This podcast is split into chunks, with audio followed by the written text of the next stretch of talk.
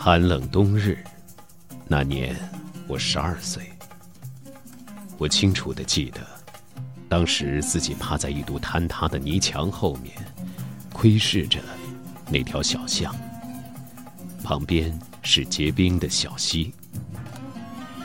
许多年过去了，人们说陈年旧事可以被埋葬，然而我终于明白这是错的。因为往事会自行爬上来。回首前尘，我意识到，在过去二十六年里，自己始终在窥视着那荒芜的小径。十二岁的阿富汗富家少年阿米尔与仆人之子哈桑情同手足，然而，一场风筝比赛后，发生了一件悲惨不堪的事情。阿米尔为自己的懦弱感到自责痛苦，逼走了哈桑。不久，他自己也跟随父亲逃往美国。成年后的阿米尔定居在旧金山。二十年后，一个偶然的契机，阿米尔再度踏上了阿富汗的土地，却发现一个惊天谎言。儿时的噩梦再度重演，阿米尔该如何抉择？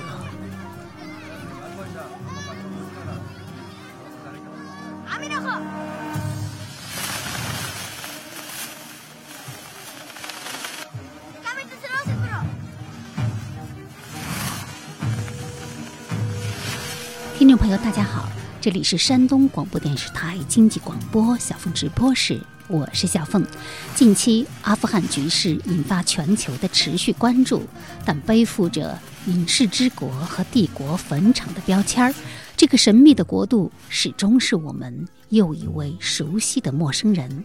因此，小凤直播室特意推出阿富汗书单，继上周非虚构作品发布之后。今天将继续为您发布虚构与非虚构的联合榜单，就让我们从这部享誉世界的著名小说《追风筝的人》开始读起。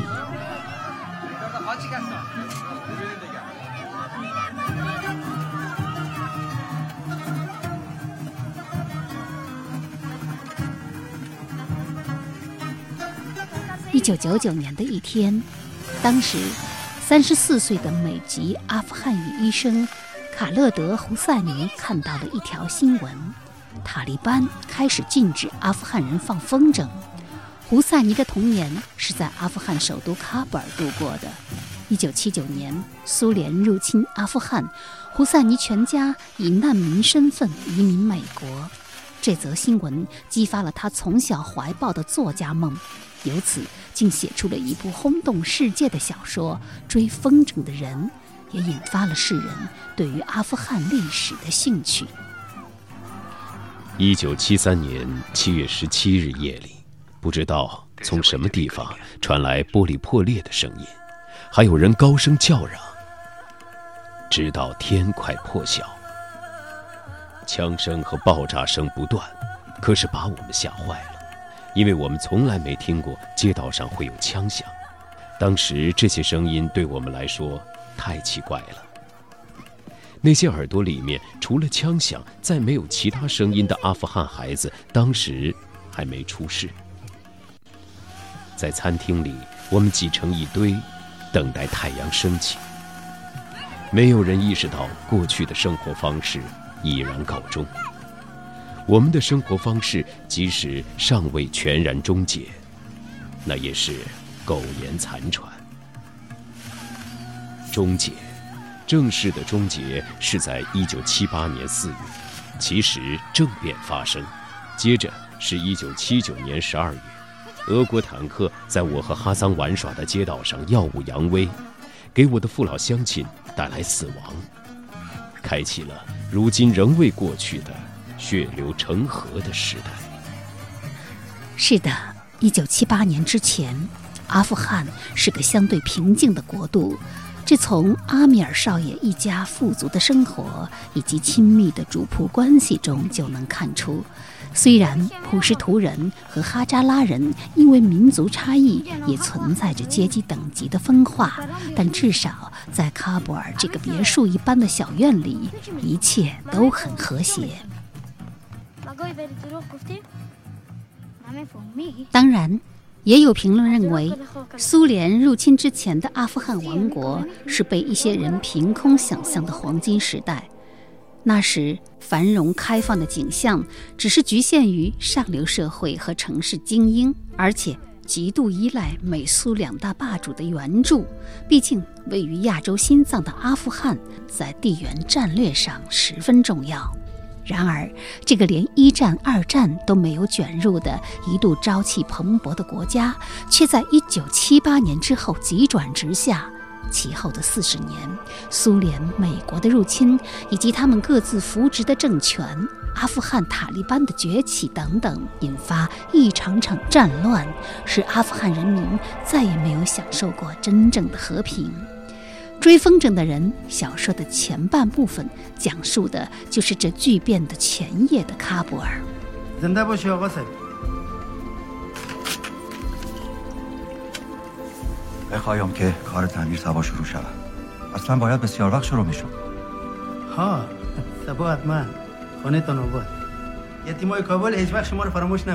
主人公阿米尔。一九六三年出生在一个普什图富商家庭，他的母亲在生他的时候难产去世，这使得他和父亲之间总似乎有着某种隔膜。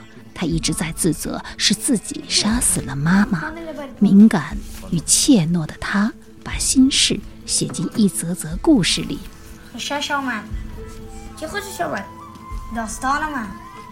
你将成为一个作家，这是阿米尔的仆人哈桑毫不怀疑的事情。哈桑对阿米尔有着异乎寻常的忠诚，尽管他比阿米尔瘦弱，却总在阿米尔受到威胁的时候保护他。而在喀布尔每年斗风筝的游戏当中，他们两个人更是行家里手，并且哈桑还能像雷达一样准确地追到被斗败的风筝。然后按当地的规矩，将战利品寻获献给阿米尔。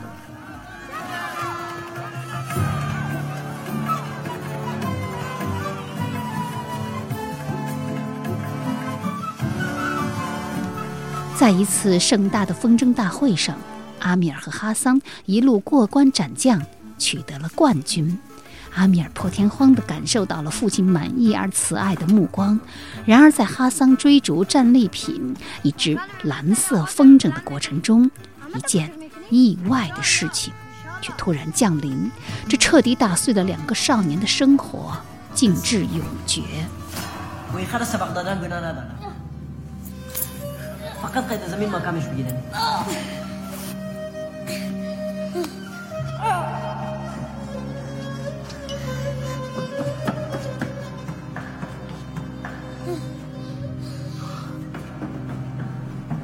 爸爸送阿里和哈桑去车站那天下午，天下雨了，雷轰电闪，天空灰沉沉的，雨珠刷刷流向我的窗户。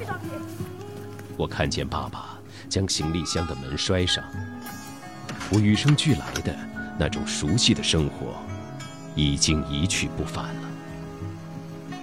爸爸上车，车前灯亮起，在雨水中。照出两道灯光。如果这是哈桑跟我过去常看的印度电影，在这个时候，我应该跑出去，赤裸的双脚溅起雨水。我应该追逐着轿车，高声叫喊，让他停下来。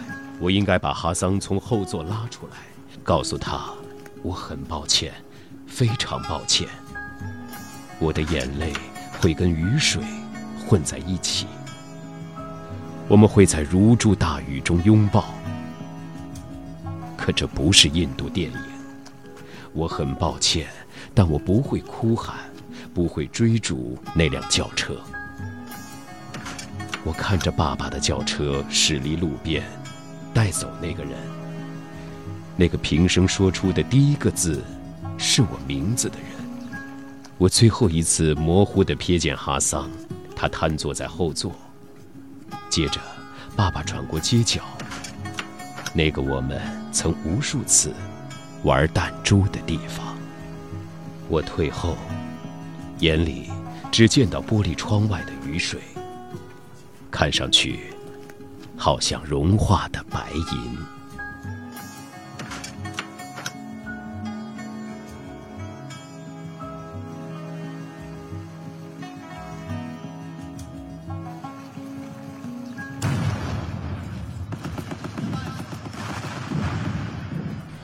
著名学者刘瑜在《阿富汗的国家建构何以失败》一文当中，曾经对1978年发生在阿富汗的那场政变有着言简意赅的描述。他写道：“1978 年，阿富汗发生了什么？一场政变。在这场被称为‘沙尔革命’的政变中，人民民主党推翻了。”达伍德政权建立了一个激进政权，从此开启了阿富汗的噩梦模式。这里需要交代一下，达伍德1973年也是通过政变上台的。当时他认为王室过于保守，而他希望推动更加激进的社会变革，所以推翻了阿富汗王室，建立了阿富汗共和国。结果五年之后，他本人又被更激进的人民民主党推翻。结局可以说非常反讽。一九七八年沙尔革命后，人民民主党上台，开始推行更激进的改革，但是没有想到阿富汗人民并不领情，进行了激烈的反抗。新政权很快挺不住了，于是向苏联求援。一九七九年，苏军开着坦克就进来了，战争由此开始。一边是政府。及其后台苏军一边则是武装民众，本来根本没有什么军事训练的民众，怎么可能打得过苏联的飞机大炮？但是适逢冷战高峰，阿富汗的武装民众背后涌现出一批热情的大哥——美国、巴基斯坦和沙特。也正是在这个时候，本拉登毅然抛弃了他在沙特的富豪生活，来到了阿富汗。所以，在他成为美国的头号敌人之前，他确实曾经是美国的亲密战友。于是，在所有这些力量的搅和下，一场本来可能短平快的军事行动，演变成了一场长达十年的噩梦，直至一九八九年苏联撤军。在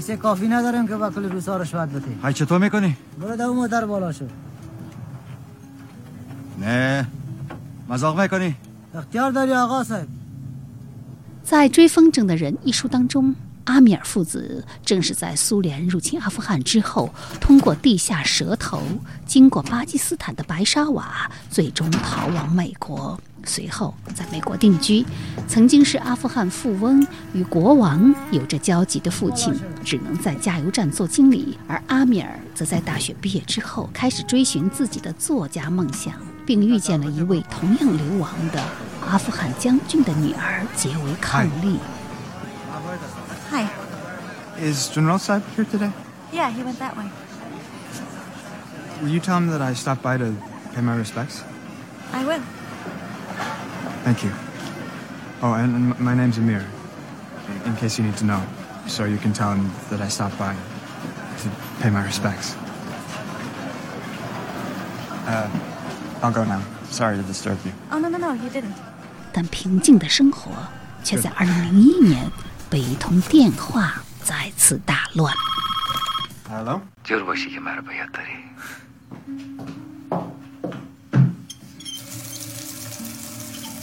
جور باشی که مرا باید داری پشتت دق شدیم امیر جان شنیدن صدایتان خوش شدم. You should come home Home. I don't know if now's such a good time. It's a very bad time But you should come There's a way to be good again Amir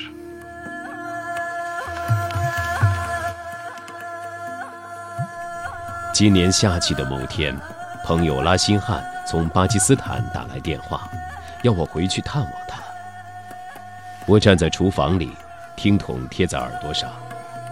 我知道电话线连着的并不只是拉辛汉，还有我过去那些未曾赎还的罪行。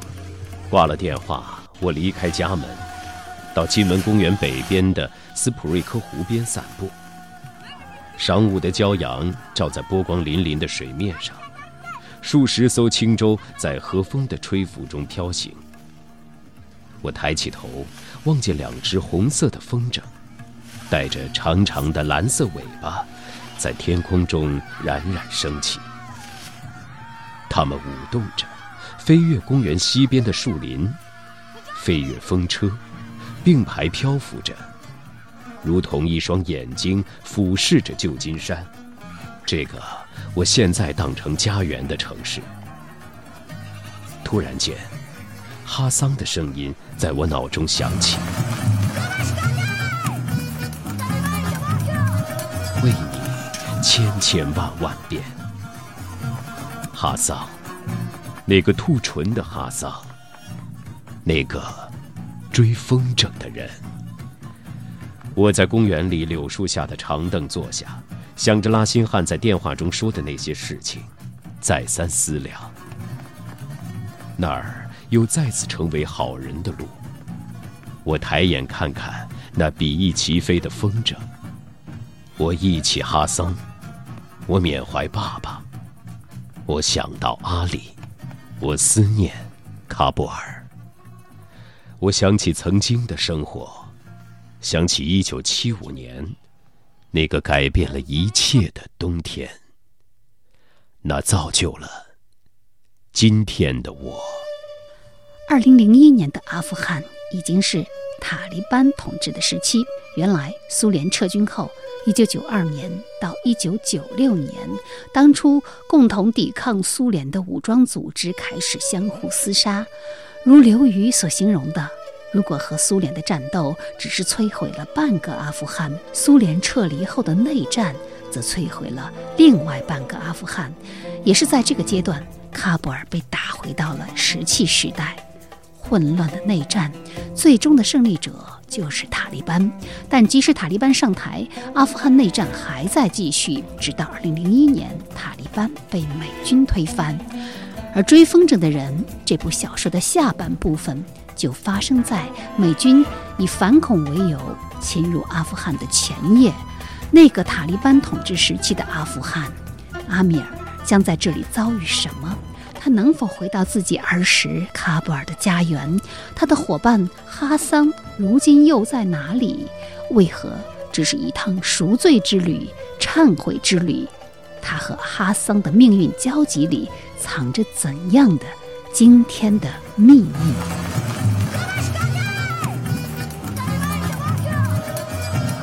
为你千千万万遍，这是少年哈桑。曾经对阿米尔少爷说的一句话。小说的结尾，阿米尔扯着风筝，也喊出了这句回荡在心里四十年的呼喊。他赎罪般的努力，最终令人感动地完成了一个男人的成长，也让全世界的读者为之潸然泪下。追风筝的人，作为阿富汗裔美国作家。胡赛尼的处女作，二零零三年六月一经出版，就成为现象级的享誉世界的畅销书，是二十一世纪以来全球读者口耳相传最想与友人分享的小说。这是一部语言纯净但真挚感人的小说，也是一部罕见的文学性追求和商业追求双赢的作品。那个马尔克斯《百年孤独》式的作品开篇，首先提示着本书的纯文学意味，而作者倒叙、插叙、补叙等等叙事手法，也使这部作品充满了跌宕生姿的叙事节奏。如《华盛顿邮报》所评价的：“追风筝的人没有虚假的坠文，没有无病呻吟，只有精炼的篇章，细腻勾勒家庭与友谊、背叛与救赎。”作者。对祖国的爱，显然与造成他今日沧桑的恨一样深。故事娓娓道来，轻笔淡描，近似川端康成的《千与鹤》。而小说的高潮如此残忍又美丽，令人不忍揭露。作者以恩典与救赎勾勒生命圆满循环的功力展露无遗。这是一部极具疗愈力量的文学作品。索拉伯沉默的时候，世界风起云涌。上个九月的某一个星期二早晨，双子塔大楼轰然倒塌，一夜之间，世界改变了。美国国旗突然出现在每个地方，在车水马龙中前进的黄色出租车天线上，在行色匆匆地走在拥挤人行道的行人衣襟上，甚至在那些跻身小画廊和临街商店雨棚之下的流浪汉的污秽帽子上。有一天，我走过爱丽丝面前，她是个无家可归的女人。每天在萨特街和斯托克顿街的十字路口弹奏手风琴。我见到在他脚下的手风琴盒子上，也贴了美国国旗。遇到袭击之后不久，美国轰炸了阿富汗，北方联盟乘机而进，塔利班四处亡命。突然间，人们在杂货店排队等待收银，谈着我童年生活过的那些城市。坎大哈、赫拉特、马扎里沙里夫。我很小的时候，爸爸带我和哈桑去昆都市。关于那次旅程，我已经没有什么印象了，只记得和爸爸、哈桑坐在一株金合欢树的阴影下，轮流喝陶罐中的西瓜汁，比赛谁能把瓜子吐得更远些。现在。丹拉德的人都在谈论昆都市的战役，那里是塔利班最后的阵地。那年十二月，普什图人、塔吉克人、乌兹别克人和哈扎拉人齐集波恩，在联合国观察员的监督下，开始了一个也许有朝一日能够终结他们祖国过去二十余年来的苦难的进程。哈米德·卡尔扎伊的羊皮帽。和绿色长袍，变得众所周知。追风筝的人，小说的结尾定格在九幺幺事件后，全世界关注的阿富汗。又是二十年的时间过去了，历史总是有着出人意料的走向。随着美军撤出阿富汗，以及美国扶持的人类学总统加尼的逃离。塔利班以极快的速度、闪电般的重新夺取政权，再度恢复了对阿富汗的全面控制。只有位于阿富汗首都喀布尔东北方向大约一百二十公里处的潘杰希尔谷地，还在不时地传来枪炮的轰鸣。阿富汗的局势再度牵动着全世界的心，唯愿这片交织着厚重文明和苦痛经历的土地尽快恢复和平与安宁。届时，喀布尔的天空还会有风筝飘扬吗？我已经有四分之一个世纪没有放过风筝了，但刹那之间，我又变成十二岁。过去那些感觉统统涌上心头，我无懈可击地再次使出那招古老的猛升急降。我松开手，猛拉着线，往下避开那只绿风筝。我侧过手臂，一阵急剧的抖动之后，我们的风筝逆时针划出一个半圆。我突然占据了上面的位置。绿色风筝现在惊慌失措、慌乱地向上攀升，但它已经太迟了。我已经使出哈桑的绝技，我猛拉着线，我们的风筝直坠而下。我几乎能听见我们的线割断他的线，几乎能听见那一声断裂。然后就那样，绿风筝失去控制，摇摇晃晃地摔下。我们身后的人们欢呼叫好，爆发出阵阵口哨声和掌声。我喘着气，上一次感到这么激动，是在1975年那个冬日，就在我刚刚割断最后一只风筝之后。当时我看见爸爸在我们的屋顶上鼓着掌，容光焕发。我俯视索拉伯，他嘴角的一边。微微翘起，微笑，斜斜的，几乎看不见。你想要我追那只风筝给你吗？他的喉结吞咽着，上下蠕动，风掠起他的头发。我想，我看到他点头。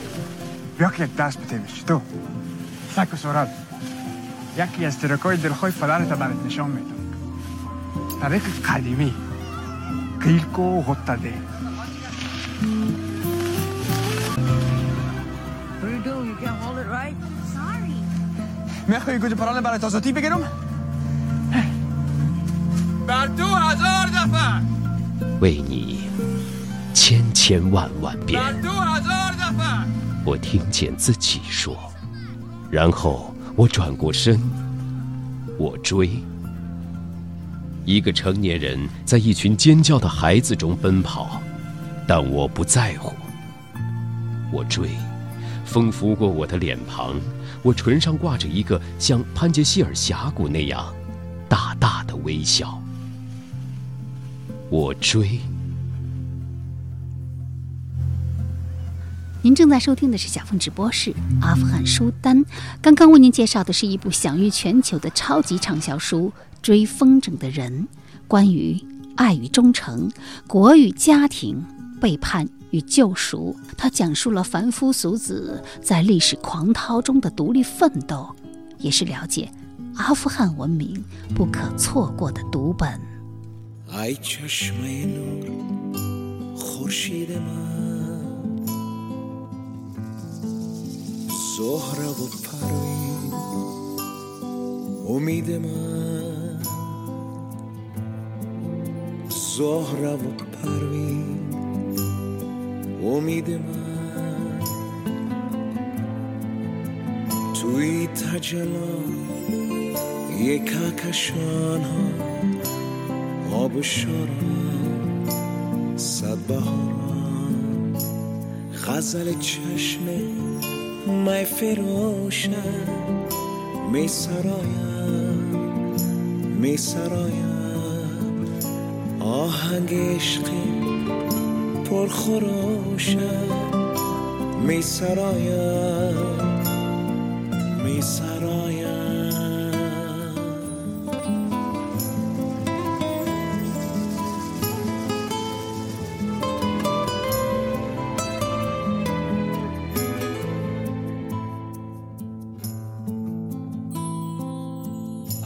چشمه نور خورشید من. زهره و پروین امید من. زهره و پروین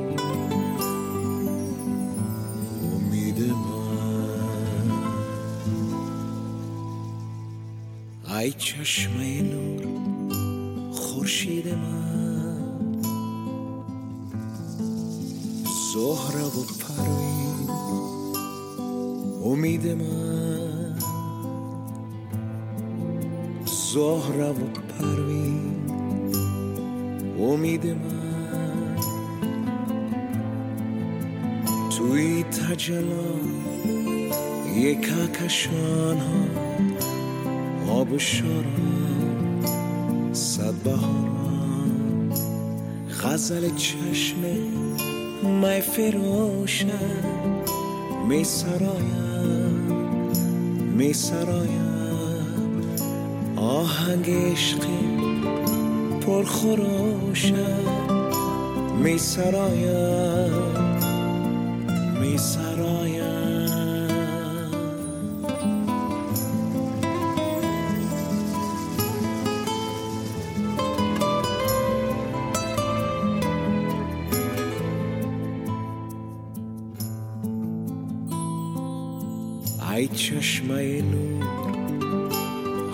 خورشید من.